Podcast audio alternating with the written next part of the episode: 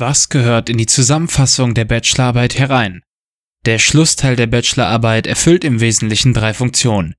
Es sollen im groben die Ergebnisse der wissenschaftlichen Arbeit zusammengefasst werden. Dann sollen die Ergebnisse noch interpretiert werden.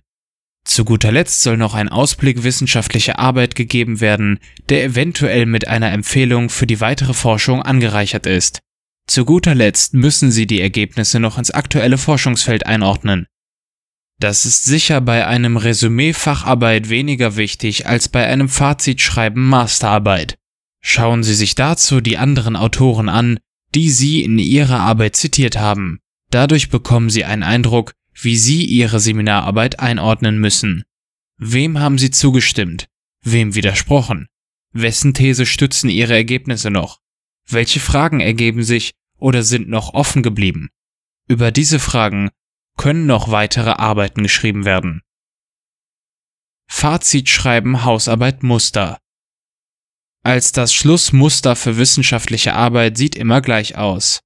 Zusammenfassende Ergebnisse, interpretierende Ergebnisse, einordnen in den Forschungskontext, eventuell Empfehlung über die weitere Forschung. Im Folgenden gebe ich Ihnen ein paar Formulierungshilfen für die verschiedenen Bereiche der Zusammenfassung wissenschaftlicher Arbeit. Zusammenfassende Ergebnisse.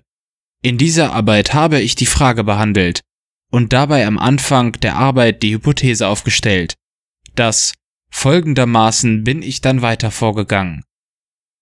Bei der Untersuchung des Argumentes von zeigte sich, dass aber auch das Gegenargument von konnte den empirischen Untersuchungen von mir nicht standhalten.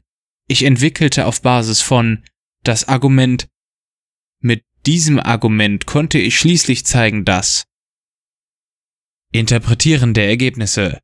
Meine ursprüngliche These hatte sich als falsch erwiesen, da das neue Argument, das ich in der Arbeit entwickelte, lässt nur den Schluss zu, dass der Fall ist.